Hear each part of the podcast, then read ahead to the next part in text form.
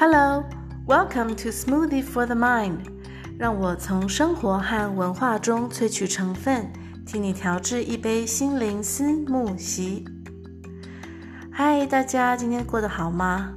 今天是三月的最后一个周末，最后一天的最后几个小时了。那在德国来说，一般的季节划分，如果倒数回来，二月、一月、十二月是冬季。十一、十月、九月是秋季，八月、七月、六月夏季，那春季当然就是三四五这三个月份咯。所以，嗯，其实三月在德国是一个很受欢迎的季节。那，呃，它除了象征和寒冬的道别，当然也是迎春喽。因此，我在前几集，大概在第十一集的时候，有提过嘉年华会。狂欢节的由来，就是呃，除了在宗教上，它是在复活节之前的斋戒做准备，其实很大的原因在于，也希望能够赶快欢喜的迎接春天的到来，所以大家要，要准备狂欢欢庆一下。因为德国的冬天真的是又冷又长，所以大家憋了几个月，看到一点点春天的迹象，可能是温度上升了一点。啊、呃，多一点阳光，然后也许本来是枯干的树，还有呃地多了一些绿芽，有鸟鸣、野花都会迫不及待的想要出门走走。嗯、不过今年的三月很特别，我想啊、你应该也知道哦，因为大概全球大多数的人大概都禁足在家，德国也不例外，孩子停课，大人在家上班。呃，因为现在德国的新冠状病毒病例数大家也是都朝着六万大关前进，所以大家也都在家闷着，呃，连公园的游乐设施也都被封锁起来了。嗯，所以的确是有点闷。今年的德国的春天氛围很不一样。不过我想，除了人们有点闷闷不乐，大概还有复活节的兔子吧，应该也是觉得非常闷，非常的无辜。怎么说呢？因为其实通常三月的时候，德国是非常非常的充满复活节的气氛的。复活节大概呃，虽然在我们的文化还有一般的传统宗教里面是感觉有些距离，有点陌生。不过我想现在大家也大概想到复活节，就会想到呃野花、兔子啊、彩蛋啊，还有小羊、小鸡等等这些可爱缤纷的象征。嗯，但是因为现在有这个病毒关系，所以德国的餐厅还有这些很精美的甜点店、咖啡厅等等，都因为疫情而暂停营业。呃，复活节造型的巧克力，还有很多很精美、很可爱的甜点，自然也都少了很多可以啊、show off 的漂亮的舞台咯。他们只能够在人们忙进。忙出，然后在超市在那边急着进货囤货的时候，呆着站在一边看着大家很无辜这样子，因为大家今年只在嗯庆祝的心情毕竟少了一点。那呃，今年西方世界的复活节氛围真的蛮冷淡的，所以我就想，嗯，还是来替这个无辜的复活节兔子代言一下。好，我们今天来聊一下这个节日的传统吧。嗯，现代复活节虽然和呃一般的宗教节日，呃其实都有一样的这个发展，就是说它逐渐因为商业化而冲淡了原本的宗教意义。不过对于许多天主教还有基督徒来说，呃尤其在现在这个被疫情冲击的时候，其实大家。都觉得被动防御之外，好像真的是措手无策。所以，尽管气氛比较浓厚，但是也许它的宗教的意义反而在今年会变得更深远、更重大一些。呃，复活节传统来说，大概都呃落在四月的一个星期天。那每年它也就像我们的农历一样，每年的确切的日期都不太相同。那复活节顾名思义就是要庆祝着复活嘛，是要庆祝的是耶稣基督他被钉在十字架受难之后复活的日子。所以是一个呃很开心、很欢庆、很感恩的节日。那呃复活节其实可以说是从狂欢节、嘉年华之后就已经进入了复活节的前期喽。所以狂欢节之后呢，人们大概就会开始约四十天的反省斋戒。呃，我之前在第十一集有谈过，那这个大家斋戒传统上可能是会不太吃肉啊、喝酒啊等等的。那除此之外呢，呃，现在人当然也慢慢发展出不同的概念，他们可能会说，OK，我现在要斋戒，我要斋戒什么呢？呃，我许我要少吃糖，或是少看电视。或是我要告诉我自己要每天维持四十天运动，这四十天的自我的自律约束还有斋戒过了之后，就是复活节的到来了。呃，复活节，呃，刚刚说过复复活节都在星期天嘛，那这个复活节星期天，它之前的星期四在德国称作 Green Donnerstag，就是绿色星期四。那它特别的意义就在于纪念耶稣和他门徒的最后一餐。那大家可能会有印象，就是这幅名画是耶稣他的呃最后一餐，他和门徒呃在一个很长的餐桌之前，他们一起分享了面包和酒。所以耶稣分享面包和酒与门徒的这样子的传统，在很多呃庆祝。呃，耶诞节的这样子的仪式，教堂的仪式中也会看见，大家会一起分享面包。嗯，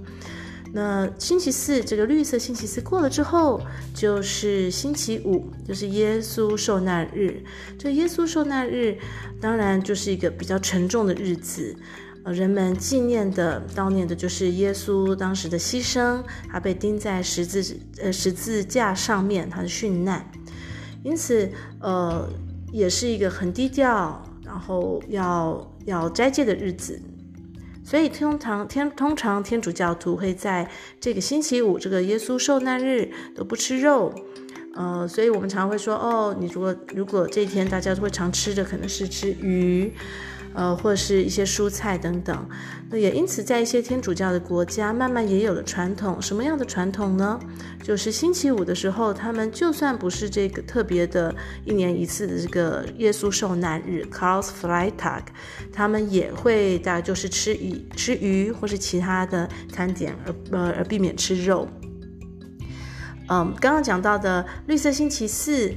还有星期五啊，星期六、星期天，这样经过这这几天，接下来就是到星期天了嘛。那因为绿色星期四这一天，等于说是耶稣他的最后一餐，所以那天开始，教堂就都不敲钟喽。那不敲钟要到什么时候呢？当然就是要等到他受难，然后他在苏醒之后，也就是到了星期天复活节才会欢庆敲钟。呃，在一些小乡镇，可能还会孩子会拿一些小小的钟铃啊，或是一些小乐器，赶快叫家家户户的信徒都去呃教堂做礼拜，在星期天一起庆祝耶稣他的呃重生，他的复活。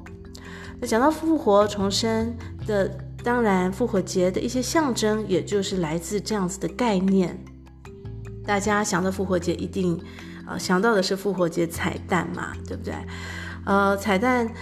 怎么说呢？其实不管是不是基督徒，大家可能都很熟悉，因为大家大家都知道哦，就是复活节，西方世界里面，呃，父母就会把这些彩蛋先藏在花园里面，或是一些家里的角落，孩子们会提着小篮子去找找这些彩蛋。呃，对基督教呃基督徒来说呢，其实鸡蛋它就有点像是，嗯。有点是象征，呃，这个生命的复苏嘛。我们只说哦，诞生鸡，鸡生蛋，就是这样子的来源，对不对？哦，是生命的起源这种概念。呃，而且在中世纪的时候，在复活节斋戒期间，呃，肉还有鸡蛋其实都是不能吃的。所以在那个时候不能吃，所以。特别 OK 过了这个斋戒期了，那可以让小孩子吃吃蛋，很开心的，对，所以也是一个庆祝的概念。那为了防止变质，那个时候就会把鸡蛋先煮熟，煮熟之后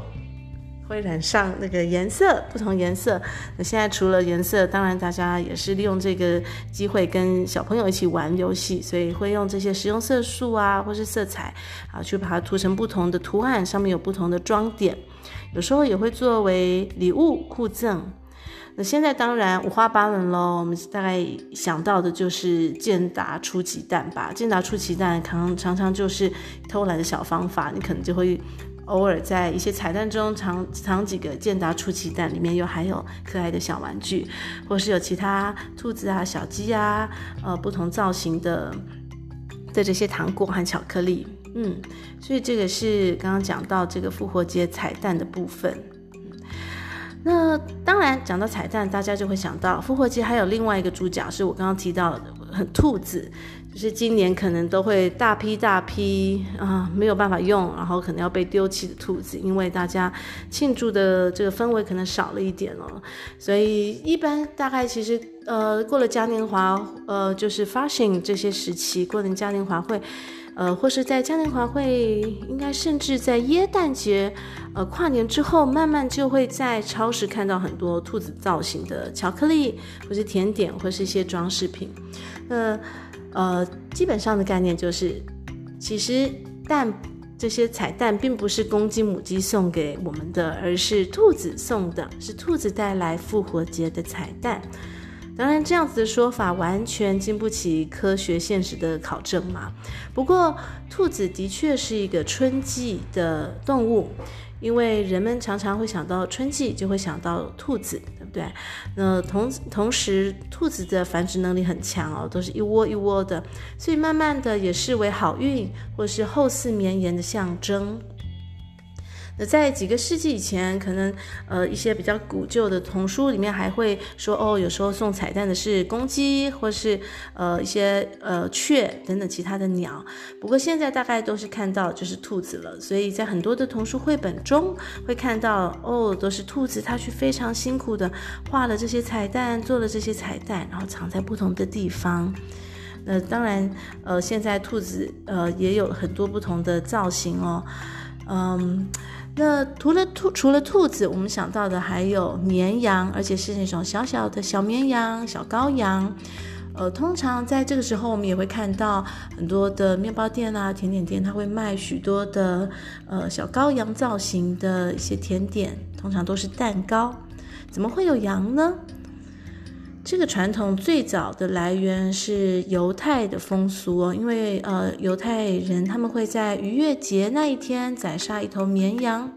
他们要纪念的就是要纪念犹太的祖先当初从埃及出逃。